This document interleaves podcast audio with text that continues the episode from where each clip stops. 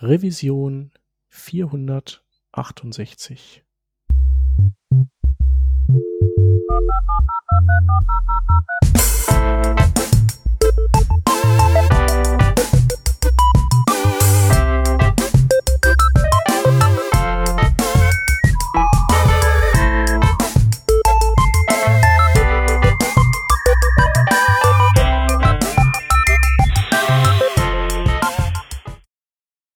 Willkommen zu einer neuen Ausgabe des Working Draft Podcast. Wir sind auch nur zu zweit heute. Einmal hätten wir da den Hans. Hi. Und ich bin der Shep. Und bevor wir starten, vielleicht noch mal kurz der Hinweis, dass ihr uns auf Patreon findet unter patreon.com slash workingdraft und dort sozusagen dem Fandom huldigen könnt. Ähm, dafür gibt's auch Sticker und es gibt ähm, eine Rohfassung von unseren Aufnahmen vorab. Und ich glaube, das ist es, oder? Was wir noch haben, das ist recht neu, nämlich den Newsletter. Der genau. geht auch immer ab. Da kriegt ihr die neuesten Infos über die Ausgaben natürlich, über unsere Episodes, aber auch noch Zusatzcontent, nämlich ein paar Links, Fundstücke, die wir über die Woche gesammelt haben. Deswegen geht mal auf workingdraft.de slash newsletter und falls ihr Bock habt, subscribed. Genau, ich glaube, das ist es, oder? Haben wir noch irgendwas Neues? Ach ja, wir haben ja noch die, die Cookie Bar Events, auf die können wir auch noch hinweisen. Das äh, sind so ja. Auskopplungen, die es immer mal wieder gibt, wo wir uns einfach mal live so viele wie, wie halt gerade können von uns äh, auf, auf YouTube aufschalten und ihr könnt mitmachen und es gibt einen, einen Live-Chat, den wir auch einbauen und dann gibt es immer irgendwelche Themen, über die wir dann vielleicht so ein Stündchen oder anderthalb quatschen. Genau, einfach mal so Ausschau halten, wahlweise auf Twitter uh, unter AdWorkingDraft oder eben in diesem besagten Newsletter. Genau. Genau. Und ja, wir haben gedacht, wir könnten heute über das so diesen Themenkomplex CSS in JS äh, und SAS versus CSS sprechen. Also eigentlich wollten wir ja über die Mutation Observer sprechen, quasi Teil zwei der, der letzten Woche. Eintüten, mhm. aber der Peter ist äh, pollenbedingt platt, der alte Asthmatiker. Schade. Und fällt damit heute aus.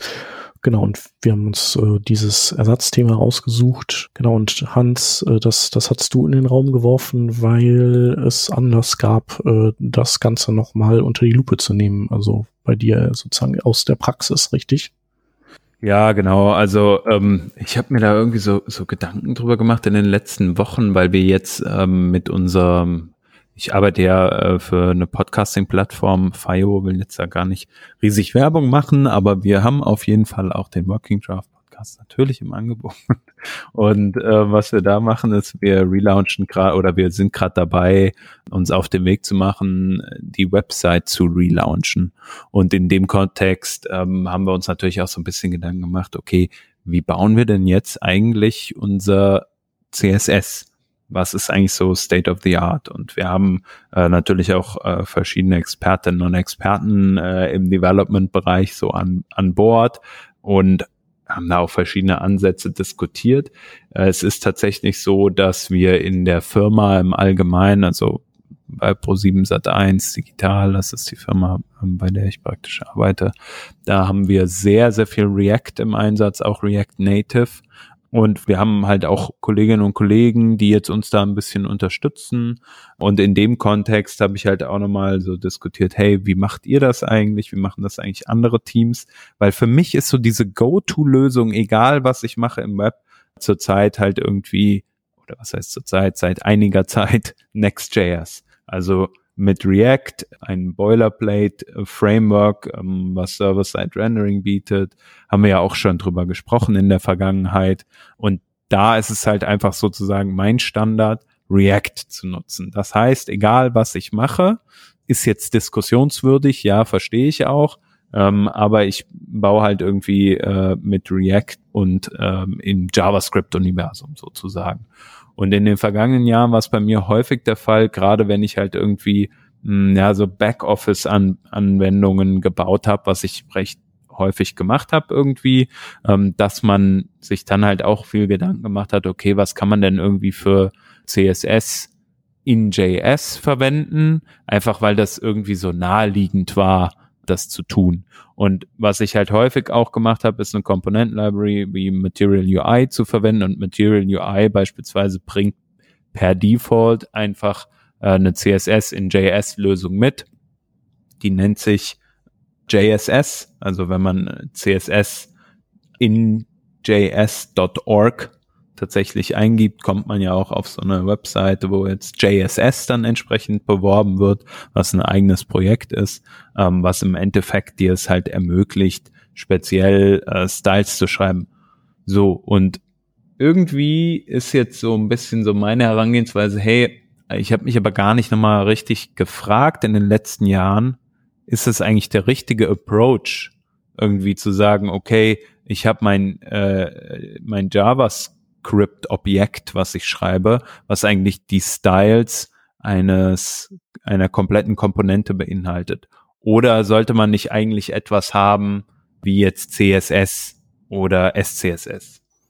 Ja. Also was ich auf jeden Fall mir dann noch mal so ein bisschen in den Hinterkopf gerufen habe, ist, was haben, was, also vor einigen Jahren, als so diese ganze Bewegung mit Komponentisierung im Frontend losging, ähm, habe ich mir halt so die, die Gedanken gemacht, mh, hm, was bedeutet eigentlich eine Komponente? Und eine Komponente im Frontend besteht ja aus drei Teilen, nämlich einmal Markup, also praktisch dem, dem, dem ja, HTML irgendwie, ne? Dann Styling, das ist ähm, CSS und einer gewissen Funktionalität. Das ist zum Beispiel JavaScript. Und früher waren diese, diese sozusagen das Mapping zu diesen einzelnen drei Teilbereichen immer 100% klar. Es gab nur HTML, das musste irgendwie gerendert werden, vielleicht durch irgendeine Templating Engine. Das war aber dann das Maximum der Dinge. Dann gab's CSS, das war halt CSS oder halt ein Präprozessor wie, ähm, wie beispielsweise SAS oder ähnliches, ja. Stylus damals noch oder Less. Und dann gab's halt JavaScript, da hast du ein plain JavaScript geschrieben und fertig war's. Wer halt fancy drauf war, der hat irgendwie CoffeeScript geschrieben, so und das, das war das End of, of the story. Und ich finde, heute sind wir halt an einem Punkt und CSS ist halt ein dicker Teilbereich davon. Da ist das Mapping halt nicht mehr so einfach, meiner, oder hat sich verschoben, meiner Meinung nach, ja. Wenn du über die Funktionalität redest, klar, musst du dann über äh, welche Art von äh, JavaScript Framework verwendest du nach, äh, nachdenken, brauchen wir nicht drüber reden, haben wir jahrelang schon getan. Im HTML ist es halt heutzutage sowas wie zum Beispiel JSX, wo du halt dein HTML abstrahiert hast, ne, oder irgendeine andere Templating-Sprache oder in Angular oder in, in Vue, brauchen wir auch nicht nochmal drüber reden. Aber was, eigentlich brauchen wir auch nicht über CSS in, in JS äh, reden, weil jeder macht's doch eh, wie er gerade drauf Bock hat. Aber für mich ist so ein bisschen die Frage, warum machen wir die verschiedenen Dinge? Weiß nicht, ist das für dich auch eine Frage oder ist das für dich ähm, eher recht einfach beantwortet? Also konkret, warum machen wir die verschiedenen Dinge? Was, also, ich glaube, da hast du mich jetzt kurz abgehängt. Also die konkrete Frage wäre, warum naja, was mache ich? Die konkrete Frage ist eigentlich, ähm, will ich CSS in JS nutzen oder will ich eigentlich CSS schreiben? Also das ist ja sozusagen eine grundsätzliche Frage. Will man überhaupt also diesen Sprung machen und Styles in das JavaScript übergießen sozusagen?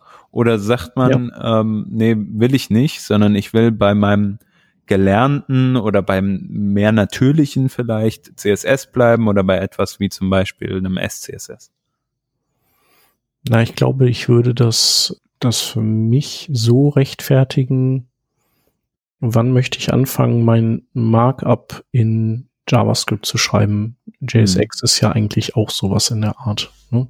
Ähm, ja wenn ich die Sprachvorteile von JavaScript äh, auch tatsächlich nutzen kann, wenn ich das, wenn ich einfach nur CSS in einer Art Objektnotation schreibe, aber sonst irgendwie gar nicht die Vorteile nutze, die die JavaScript mir bietet, dann würde ich sagen, ist es schon eher vielleicht.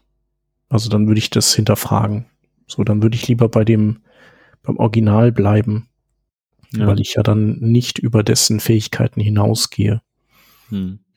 So wie man vielleicht auch ähm, SCSS in Frage stellen könnte, wenn man das, wenn man dessen äh, Fähigkeiten nicht äh, irgendwie nie benutzt so richtig. Ja, aber ist das auch dein Entscheidungsprozess, wenn du jetzt sagst, okay, keine Ahnung, ich fange jetzt ein neues Projekt an, äh, braucht da irgendein Styling? Ähm, gehst du dann aktiv hin und sagst, okay, was werden denn meine Features sein und welche davon, also ich, ich habe diesen Entscheidungsprozess nie. Mhm.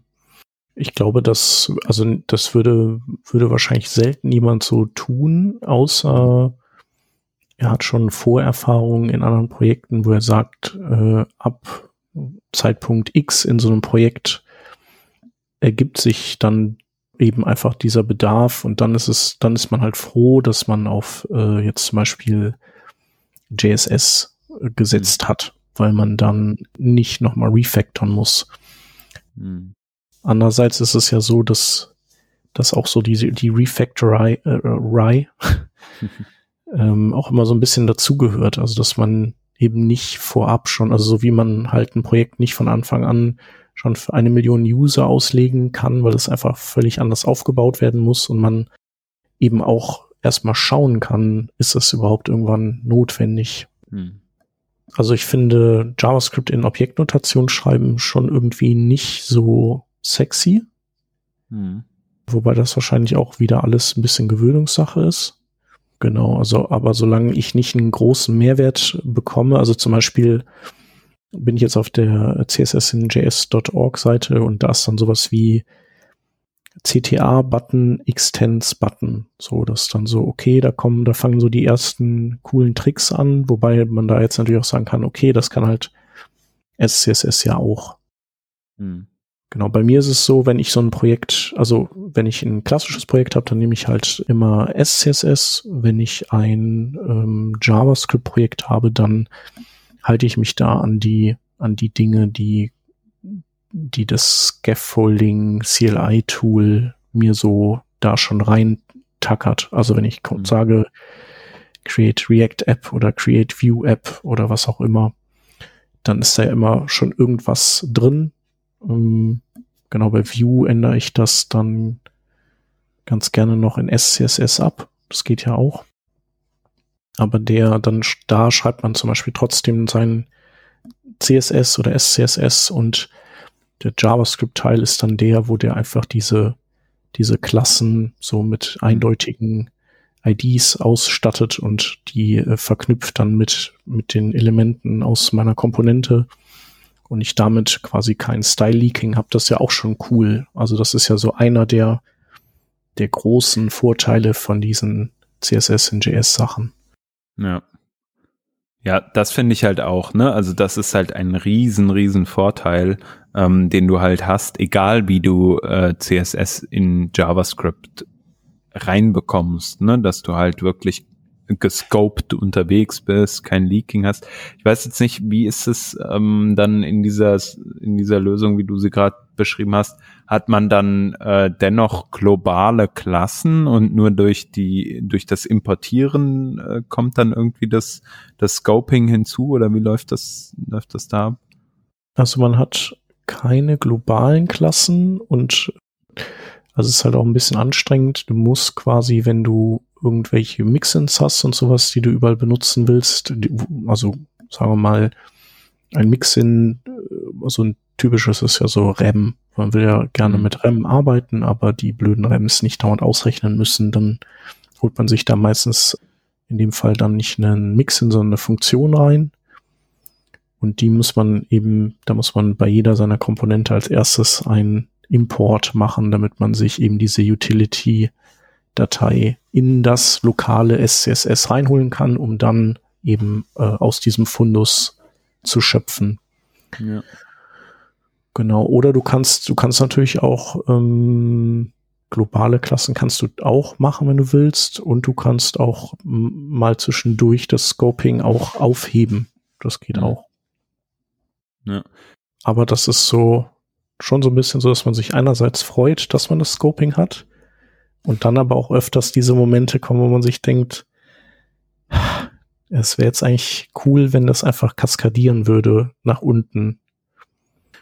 Ja, ja, weil man halt, das, das war ja auch immer eine Diskussion, die man mit, wenn man über BAM gesprochen hat, ne, so ein bisschen hatte, nämlich dieses, du schaltest spezielle Features, die diese, diese Sprache hat, eigentlich aus, nämlich beispielsweise Kaskadierung und so weiter und so fort. Aber dann auf der anderen Seite ist es halt auch so, ja, aber vielleicht ist halt nicht alles gut, was die Sprache dir bietet, ne? Also äh, klassisches Beispiel im JavaScript-Bereich, du liest halt irgendwie Douglas Crockfords The Good Parts äh, von JavaScript irgendwie, weil das halt dir einen Weg eröffnet, JavaScript zu schreiben, wie es halt Sinn macht, so ungefähr, ja. Gerade am Anfang der, der, der JavaScript-Karriere war das zumindest für mich so. So, und ähm, im CSS-Bereich ja, vielleicht je tiefer du nestest, also dass man ein Nesting beschränkt hat, ja irgendwo einen Sinn, ja, dass man das irgendwann gesagt hat. Dass man dann halt irgendwann zu diesem Schluss kam, hey, eigentlich willst du gar kein Nesting nutzen, sondern so dieser radikale Approach, du hast halt alles auf der Root-Ebene sozusagen, du hast halt immer eine Klasse, die so ganz genau beschreibt und kein Nesting äh, und so weiter, ne? Ähm, war dann so ein, so ein Gegenentwurf davon. Und ich finde halt, dass mit, dadurch, dass es halt nach JS gewandert ist, nach JavaScript gewandert ist, musst du dir als Implementierender keine Gedanken mehr darüber machen, was damit los ist. Also für mich ist es einfach so total hassle-free. Einfach, ich schreibe halt in JavaScript für diese eine Komponente genau das, die Styles, die dafür notwendig sind und nichts mehr. Und wenn ich aber etwas, sozusagen, was du sagtest, ne, wenn ich möchte, dass das kaskadiert, da brauche ich halt eine andere, andere Komponente, die dann vielleicht halt anders wirkt oder sowas. I don't know. Hast du irgendein Beispiel für dieses, was du jetzt meintest mit Kaskadieren, ähm, wo sich lohnt, vielleicht, dass es manchmal äh, Styles nach unten vererbt oder so? Ja, ganz konkret habe ich nichts, aber so ein, ein Use Case, den ich auch ein bisschen schwierig finde, ist, ich habe halt meine Standard-Styles, die auch so wie eine Komponente aussieht. So. Aber manchmal will ich diese, also da sind wir so ein bisschen bei diesem Punkt, was Container Queries irgendwann lösen werden, wenn du eine Komponente nimmst und in eine andere Komponente reinsteckst, wo sie vielleicht ja. viel weniger Platz hat.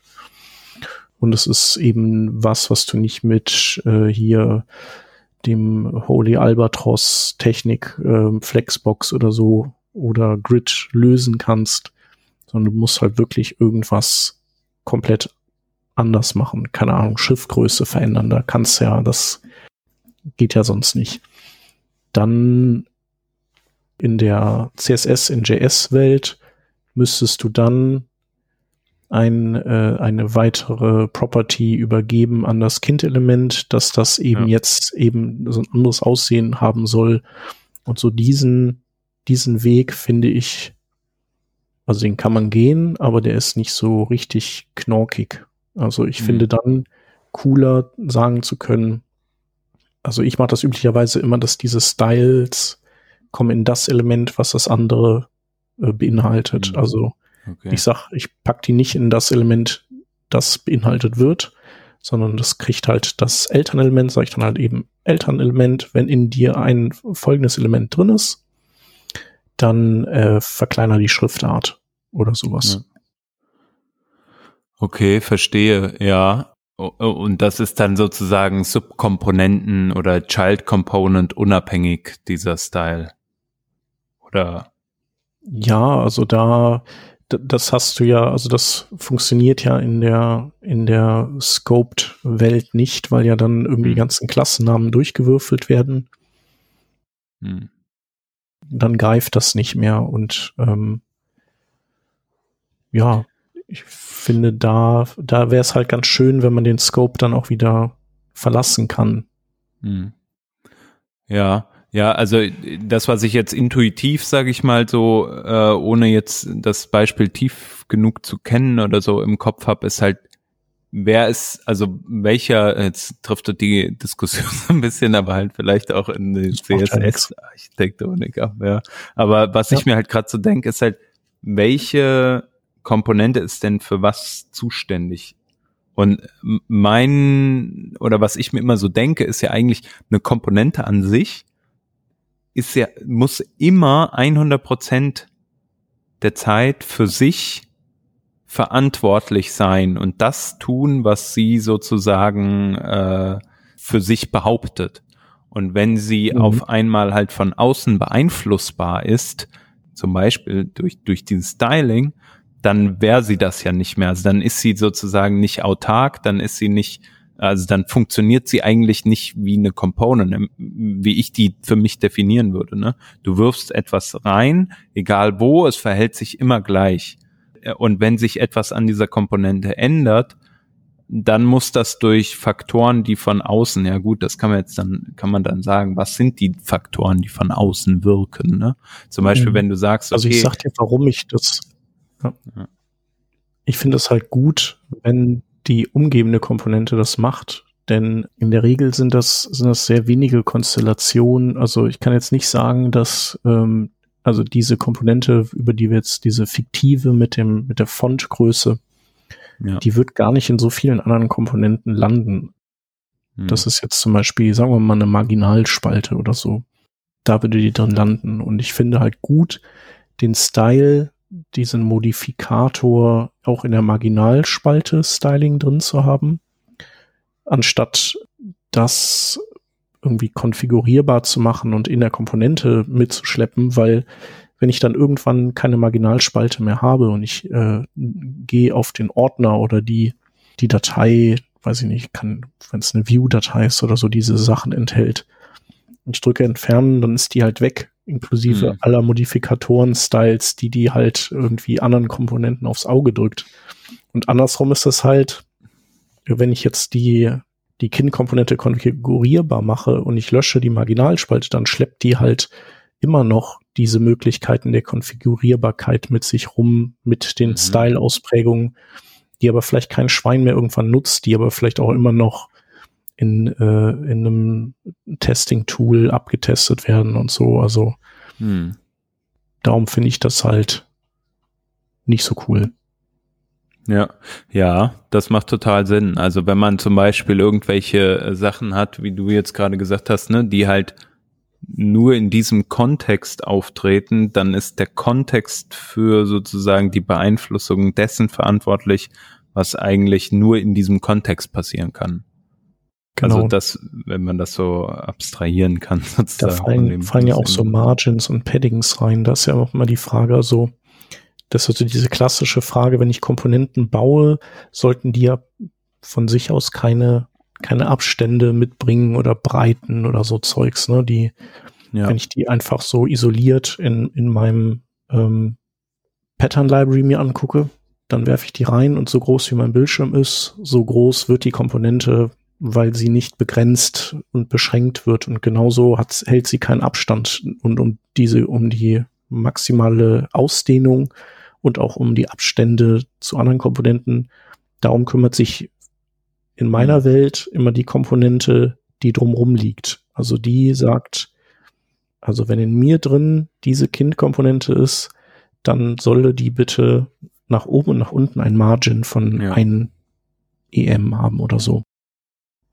Und, und da kommen diese Teile erst dazu und, und verschwinden auch wieder, wenn es diese Komponente nicht mehr gibt irgendwann, ja, die Elternkomponente. Ja, ich meine, das, das macht total Sinn, ne? dass man Layouting-Arbeiten ja. sozusagen in einem anderen Teilbereich machen lässt, als sozusagen die Anzeigelogik einer Komponente.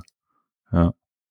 Und dann halt, das gleiche ja. gilt halt dann auch immer für die äh, Subkomponenten, also keine Ahnung, du hast irgendeine Komponente, die tritt in einer gridartigen Form auf. Dann hast du halt eine Komponente, die dieses Grid oder diese gridartige Form beschreibt und halt den Content, äh, und also wenn das eine Liste ist oder was weiß ich, das findet dann halt, oder die Listenelemente, die finden dann vielleicht innerhalb einer anderen Komponente statt.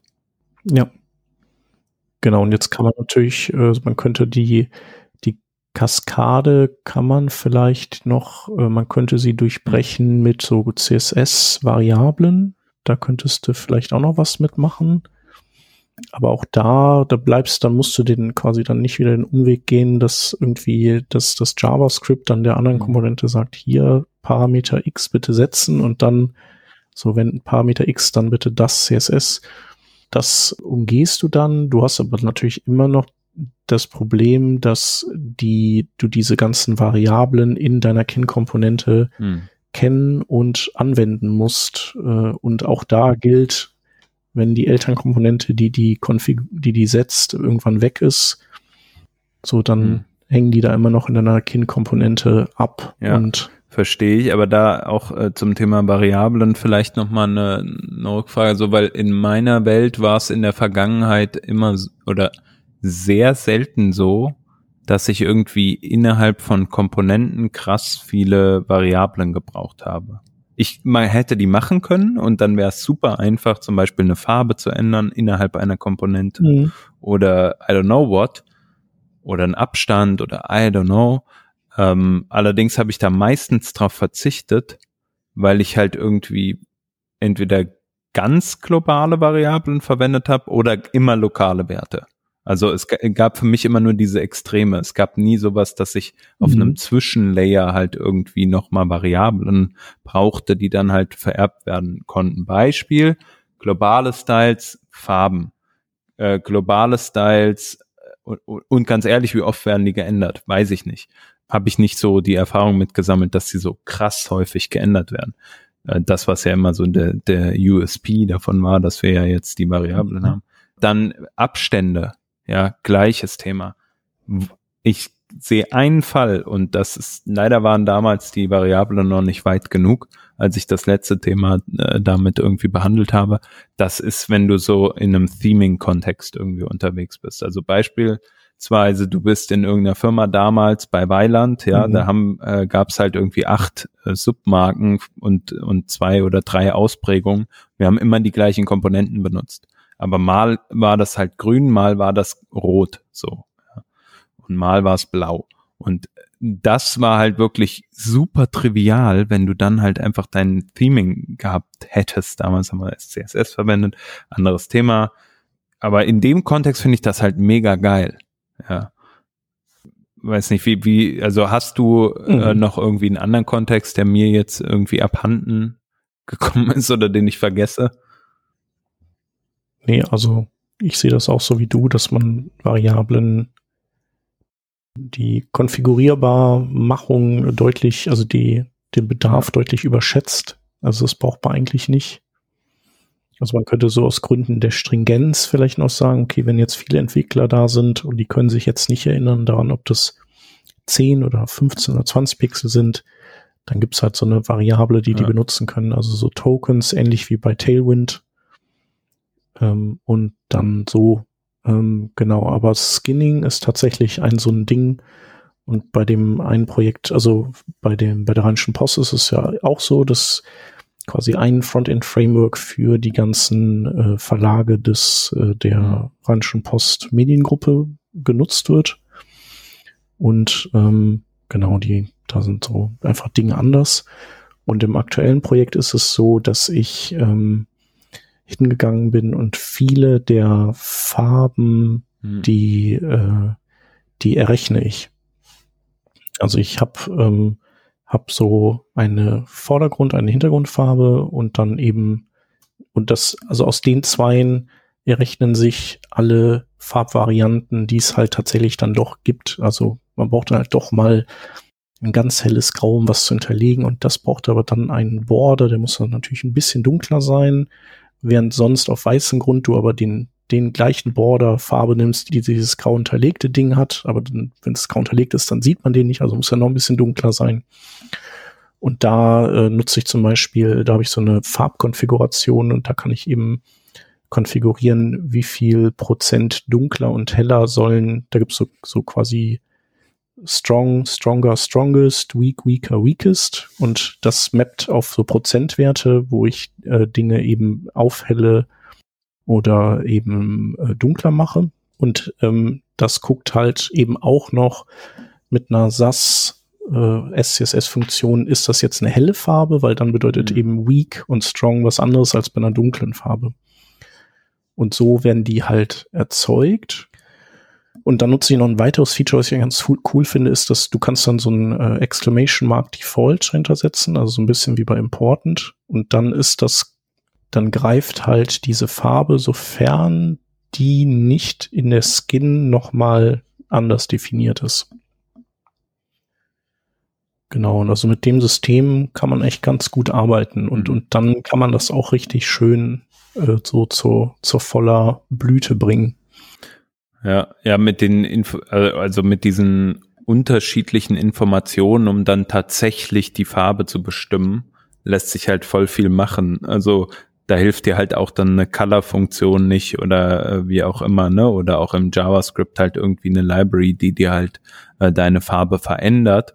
Du brauchst halt, wenn du halt so ein Pattern haben willst, ne, du willst äh, Farbtöne zwischen 0 und 6 sozusagen oder 7 äh, äh, bestimmen ähm, und wobei dann drei irgendwie das, das äh, ähm, sozusagen die Mitte ist, das ist halt schwierig. Ich glaube zum Beispiel, an was mich das gerade erinnert, ist so ein bisschen das Theming, wie man das in Material UI hat. Weil da hast du auch für diese Farben in Material UI im Allgemeinen hast du ja so irgendwie so eine Range von Farben. Weiß ich nicht, äh, das geht halt bei 100 los und je höher der Wert, dann äh, desto, desto dunkler praktisch oder desto ja doch dunkler ist die Farbe. Und ähm, was die halt oder was es bei Material UI halt gibt, ist auf diesem Theme halt immer so ein Default-Wert und dann halt ein Light und ein Dark, ne? So äh, ähnlich analog zu dem, was du gerade erzählt hast. Das bedeutet halt teilweise auch was anderes, wenn es eine helle oder eine dunkle Farbe ist. Ähm, also ja, das verstehe ich, äh, verstehe ich und das macht auch total Sinn. Und ich glaube, so ein Theming ist halt auch was, was, wo ich halt einen ganz riesen Vorteil von äh, JavaScript sehe. Ne? Also ähm, beispielsweise mhm. auch aus Material UI inspiriert, habe ich das jetzt aber auch für ein anderes Projekt gemacht. Ich habe mir meine eigene Spacing-Function geschrieben. Also du hast ja eben schon gesagt, ne, du willst dir nicht merken, dass dein Spacing, dein Default Spacing irgendwie acht Pixel ist. Ähm, und deswegen sagst du, okay, ich lege das halt in irgendeine Variable. Oder wenn ich mal ein Vielfaches davon nehmen will, dann will ich halt nur schreiben, okay, viermal dein, viermal mein Margin. Ähm, und dafür habe ich halt irgendwie so eine Funktion, äh, theme.spacing und dann kannst du halt äh, bis zu vier Argumente da reingeben und dann bekommst du halt irgendwie deine Pixelwerte ausgespuckt basierend auf dem und dann hast du halt theoretisch einen äh, irgendwie kannst du ein komplettes Padding halt mit diesen vier Werten, die du da reingibst, beschreiben ähm, und hast dann halt entsprechend oben rechts, unten links so. Und das zum Beispiel finde ich halt total interessant in JavaScript. Ich wüsste nicht, wie ich das in CSS umsetzen kann, ohne da halt jedes mhm. Mal so eine ewig lange Kalkfunktion irgendwie reinzuschreiben. Aber wasch, also mit Variablen. Nee, das ist dann eher, da, genau, das machst halt dann mit SCSS. Tatsächlich mit, mit SAS dann. Ja. Genau. Präprozessor. Und da kannst du dann halt auch äh, entsprechende Berechnungen sozusagen on the fly machen, hast dann nur deine Function, die du dann da reingibst, ne? Ja. Ja, zumindest für dynamisch erzeugte Sachen. Also, ja. wenn jetzt so, ein, so einen gewissen Range hast, dann könntest du natürlich schon irgendwie Custom Properties anlegen, mit mhm. irgendwie durchnummeriert und die würden dann, in denen hättest du deine Calcs, die dann wiederum verweisen auf deine, dein eines Token, dein Abstandstoken, dass du halt dann mal eins, mal zwei, mal drei, mal vier hast. Ja. Genau. Aber ich glaube, bei CSS kannst du auch schon eine ganze Menge machen. Also das kriegt man immer vor Augen geführt, wenn dann so eine Anna Tudor oder mhm wer auch immer dann ankommt und sagt so, hier, guckt mal Leute, ich habe wieder was nur in CSS gemacht oder auch Lea Veru und dann so, pff, Alter, ey, wie geht das? Warum, ja. wieso? Und dann, dann zerlegen die das und erklären das und, und dann fällt es dir wie Schuppen von den Augen und du denkst so, ja, total logisch und irgendwie cool, ja, geil. Ein anderer Punkt, der mir, den ich noch irgendwie so im Kopf habe für CSS in JS, ist das Thema gerade im React-Kontext, du bist ja immer in diesem JavaScript-Kontext unterwegs. Ne? Du schreibst ja JSX, das ist halt in JavaScript. Du schreibst halt deine funktionale Komponente, die ist halt eine Funktion, das ist halt alles JavaScript oder TypeScript, wie auch immer. Und dann ist es nur irgendwie, fühlt sich nur logisch an, sozusagen auch für das Styling irgendwie da zu bleiben, wo du ja schon bist. Ne? Und wenn du dann halt noch, ja, wenn du das halt irgendwie gewohnt bist, dann du hast dein Theme, alles da, dann musst du nicht mal mehr diese Sprache verlassen, ähm, um halt deine Komponente zu schreiben. Was ja nicht heißt, dass du nicht die Teilbereiche aufteilen kannst. Ne? Du kannst ja immer noch die Styles in einem File haben, du kannst dein HTML, also äh, irgendwie die, das Markup in einer, an einer Stelle haben und natürlich auch deine Funktionalität nochmal an einer anderen Stelle haben. Ne? Dann hast du halt auch deine Dreiteilung, mhm. die ja häufig auch gewünscht ist irgendwie. Ja, ich weiß gar nicht, will man die wirklich? Also, ja, also Dreiteilung, die Dreiteilung gibt es ja, aber muss sie, muss sie sich in drei Dateien manifestieren? Also ich finde es eigentlich ganz cool, wenn es nur eine ist, außer sie wird zu lang, aber da kannst du in so also dann kannst du ja in IDEs auch sagen, hier, bitte die Datei jetzt zweimal nebeneinander aufmachen und bei der einen scroll ich dann runter zum, zum JSX und beim anderen bin ich oben beim, bei meinem äh, JSSS-Teil oder so. Ja. So, weil man dann immer beides haben will. Ja. Genau. Also bin ich auch totaler äh, Fan von. Ähm, ich glaube, man kann es halt, also man kann halt beides haben einfach. Ne? Also ich bin da jetzt auch mhm. überhaupt nicht emotional, das entweder so oder so zu haben. Ich finde es auch total okay, das mal so zu haben und mal so. Also wenn du irgendwie eine Komponente hast, die halt riesig ist und du willst aber nicht äh, aufgrund von Funktionalität die nicht splitten in zwei Komponenten, was ja theoretisch eigentlich der einfachste Approach ist, deine Datei kleiner zu machen. Du schneidest die Funktionalität kleiner, aber jetzt sagst du irgendwie so, boah, Alter, das wäre so viel Aufwand oder ich check jetzt gar nicht, wo ich das irgendwie machen kann und das ist nicht trivial für mich. Gut, mache ich halt irgendeine index.styles.js äh, und schmeiß da meinen CSS mhm. rein oder mein Styling rein. Ne? Und das genauso würde es ja dann auch sehr wahrscheinlich funktionieren, wenn du äh, SCSS in deinem JavaScript mhm. verwenden willst. Ne? Dann schreibst du ja auch deine index.scss-Datei, du hast deine index.tsx-Datei, dann importierst du die Styles äh, und kannst dann die Klassen entsprechend verwenden in der Komponente. So, wenn man das jetzt möchte, ne? Ja. Wenn man es nicht möchte, wie du sagst, dann hast du es halt alles in einer Datei. Wobei ich zum Beispiel auch als total cool finde zu sagen, okay, ich habe in einer Datei all meine Logik, zum Beispiel Business-Logik, und exakt die teste ich ab. Beispielsweise ich schreibe Unit-Tests für exakt diesen Teil der Komponente. Aber Styling ist mir egal in meinen Unit-Tests, deswegen äh, sozusagen eigene Datei schiebe ich raus und Präsentation, wie die im Markup dann aussieht, da mache ich ein Jetzt äh, kriege ich hier von, äh, von verschiedenen Seiten wahrscheinlich jetzt äh, böse Kommentare, mache ich einen Snapshot-Test und guck, dass das läuft, ja. Und das sind aber die Input-Werte, die sozusagen immer nur als Props außen reinkommen. Aber diesen Teil der Business-Logik, das ist ja das, was sozusagen ähm, entscheidend ist, ob diese Komponente so funktioniert, wie sie funktionieren soll. Also funktionaler Test dann. Und deswegen würde ich mich dann wahrscheinlich damit äh, befassen, nur in diesem einen File. Ja, gibt's wahrscheinlich für und wieder und viele Leute haben wahrscheinlich da auch starke Meinungen. Ja, das, äh, die wollen wir natürlich hören. Die wollen wir hören, ja. Genau, die provozieren wir regelrecht mit dieser Edition. Ja.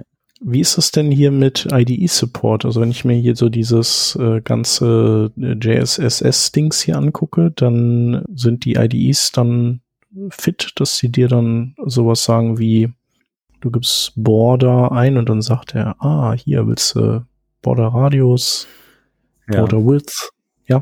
Ja. Also ich bin, äh, ich bin ja bei mir äh, irgendwie immer im TypeScript-Kontext unterwegs und da ist es halt dann ähm, irgendwie, wenn du halt einmal dann sagst, okay, ich rufe hier diese Funktion, zum Beispiel bei JSS, äh, zum Beispiel React JSS, ne, da hast du dann eine Create Use Styles Funktion, die dir halt dann einen Hook ähm, für die Styles bereitstellt und du übergibst eigentlich als erstes Argument nur ein, ein Objekt mit all deinem Styling.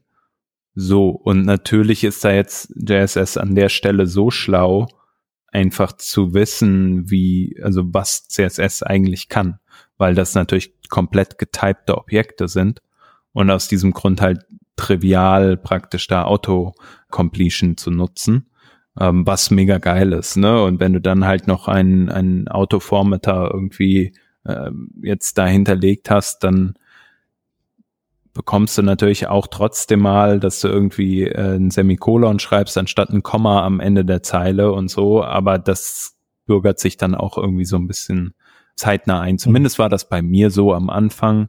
Heute habe ich das Problem halt gar nicht mehr, sondern eher dann, neulich habe ich irgendwie CSS geschrieben und du weißt, was passiert ist, ne? Brauche ich gar nicht drüber reden. Eigentlich kann man sich vorstellen. Ich habe halt immer irgendwie Camel Case geschrieben, die Attribute und dachte, was ist denn hier los? Da funktioniert okay. ja gar nichts. Ähm, oder halt irgendwie Werte wie jetzt 100 Prozent äh, oder Auto halt immer in, Semi äh, in Anführungsstriche gepackt, ähm, was dann mhm. natürlich nicht funktioniert in CSS. Ne? Und dann fragst du, was macht der Browser denn ja. hier? Ach. Das ist ja so ein bisschen die, äh, das Feedback, was wir auch zu der Tailwind-Folge bekommen haben. Ähm, mhm. Da gibt's auch einen ganz schönen, gab's auch einen schönen Artikel von dem Nils Binder. Äh, Müssen wir verlinken, auf jeden Fall. CSS-Café äh, zusammen organisiere, nochmal so als äh, Shameless Plug. Ja, CSS-Café einmal im Monat, immer gute Themen. Auch das werden wir natürlich verlinken.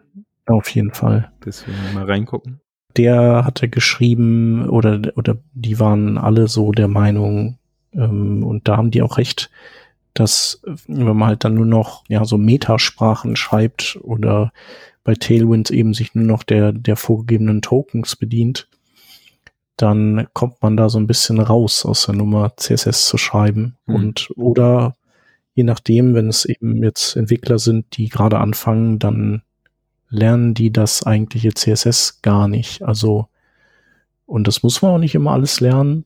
Nur, ja, du hast halt gesagt, du bist halt dann, wenn du dann mal äh, musst, dann, dann bist, stehst du erstmal ein bisschen auf dem Schlauch. Und andererseits kannst du vielleicht bestimmte Dinge einfach nicht erstmal nicht mehr nicht mehr lösen, weil du so in dieser Denke von von CSS nicht mehr drin bist. Ne? Ja, das geht mir total so. Äh, das, das sehe ich auch so. Mein Glück dabei ist ja, das ist jetzt gar nicht mein täglich Brot. Von daher äh, macht das jetzt gerade gar nichts, dass das sozusagen, dass ich da so ein bisschen ähm, draußen bin so jemand, also du zum Beispiel, du bist ja, äh, bist das, das ist für dich ja sozusagen, du bist da ja ständig dran. Und ich glaube, deswegen mhm. ist halt auch so eine Meinung oder deswegen finde ich halt das auch so wichtig, das zu hören, ähm, was du dazu sagst zum Beispiel oder auch was andere Leute dazu sagen ähm, zu diesen Entwicklungen, weil für mich äh, jemanden, der in gewissen Kontexten mal jetzt heutzutage irgendwie noch CSS schreibt, so ungefähr, und das macht dann auch Spaß, ne? Auch Dinge schön zu machen und zu stylen und so, das macht auch total Spaß. Aber ich gehe halt irgendwie so den, den Weg des geringsten Widerstands und für mich bedeutet das halt auch ganz viel Convenience. Das heißt nicht, dass das halt der beste Weg ist, mhm. so, ne? Ich glaube, aber man sieht ja, ja auch mit diesen. Convenience gehört ja immer dazu, ne? Bitte, wie meinst du? Also Convenience spielt ja immer eine Rolle. Das ist ja einfach, also, ja, vielleicht Developer Experience auch, also ein Teil davon. Ja, finde ich auf jeden Fall auch. Also äh, Developer Experience ist für mich also fast wichtiger als dann nachher, wie sieht dann halt mein Endprodukt aus, ne? Und manche Leute sagen halt, ja, aber du kannst doch nicht deine Styles irgendwie auf die Component wirklich mit einem Style-Attribut schreiben oder I don't know, äh, das CSS irgendwie in mit Data Attributes versehen im was weiß ich, äh, Script-Tags lagern oder irgendwas, ja, und dann denke ich mir so, mhm. so what, es ist doch da, es ist im Browser, es ist ultra performant, äh, was wollt ihr eigentlich von mir? Also, weißt du, das ist ja nicht das, was ich da als Code schreibe. Ähm, und ich verstehe den Ansatz, natürlich auch eine, eine gewisse Eleganz und so weiter, äh, will man an verschiedenen Punkten haben. Ich frage mich halt nur, und wir haben diese Diskussion ja auch in der Vergangenheit schon öfter zu zum Beispiel Kilobytes an Payload, die wir irgendwie durch die Leitung schicken, ähm, gehabt und so. Ich frage mich halt wirklich, dass es mal irgendwann halt irgendwas damit zu tun hatte, wie deine Webseite halt performt. Das sehe ich auch heute noch so, klar, aber es ist halt ein ganz anderes Level, weil gerade wenn du halt für den europäischen Markt irgendwie produzierst, dann ist halt das Low-End-Feature-Phone halt wirklich sehr selten im Race, äh, ob, also wie deine Seite jetzt performt. Weil die Leute haben halt alle hier diese neueste iPhone für 1150 Euro in der kleinsten Version oder halt ein, ein mega geiles Android für die Hälfte. Und da frage ich mich halt wirklich, müssen, also ist das das, was gerade wichtig für uns ist? Naja, jetzt, mhm. ne? Also ich, ich lasse ja, mich da gerne immer. Bei der Rheinischen Post, äh, da, ähm, da habe ich mal äh, geguckt, so nach so diesen, so einem typischen Midrange-Telefon und mhm. dann hast halt am Tag schon deine 50.000 Besucher, die das benutzen, so ein, mhm. so ein, das war so ein Samsung Galaxy A51, glaube ich, oder so hieß das. Mhm. Ja, ähm, Genau, also ich glaube, das rührt da so ein bisschen auch aus dieser Anfangszeit von den CSS in JS Frameworks. Da gab's ja, wie hießen die denn nochmal? Die hatten doch äh, so ganz bestimmte Namen und die haben dann, das, da wurde das CSS auch tatsächlich als JavaScript dann draufgelegt, dynamisch mhm. auf die Komponenten. So, da würde ich sagen, das ist jetzt vielleicht nicht so performant. Also alles, was es jetzt gibt, glaube ich, also sofern ich da nicht irgendwie schief gewickelt bin, erzeugt er wirklich echtes CSS, das auch geladen wird, wie normales CSS auch. Meinetwegen auch ein Inline-Style, aber das ist jetzt kein JavaScript-Code, der ausgeführt werden muss, der dann diese Sachen nochmal drauflegt. Also mhm. Also das ist dann schon quasi fertig gebacken, liegt das darum. Ja, und ansonsten kann ich halt nur an mir selber beobachten, dass ich mir den Quelltext von irgendwelchen Dingen nie angucke. Und also wenn ich das mache, dann nur, wenn irgendwas nicht geht und ich der Meinung bin, dass ich das irgendwie durch äh, DevTools, Hackery ähm, gelöst bekomme, dass ich irgendwie einen Absenden-Knopf drücken kann und sowas, hm. der, an den ich so nicht rankomme. Und dann öffne ich die und dann fällt mir manchmal auf, so, ui, weiß ich nicht, ob ich das, ob ich das Markup jetzt so, so sexy finde. Hm. Aber es ist eigentlich auch nicht, also solange solange es barrierefrei ist und schnell, ist es eigentlich egal, wie es aussieht. Hm. Ähm, weil es ist ja eben auch nicht für unsere Augen gemacht, sondern für die des Browsers. Und wenn der daraus dann am Ende das übersetzt, was wir brauchen, dann ist das ja in Ordnung. Ja.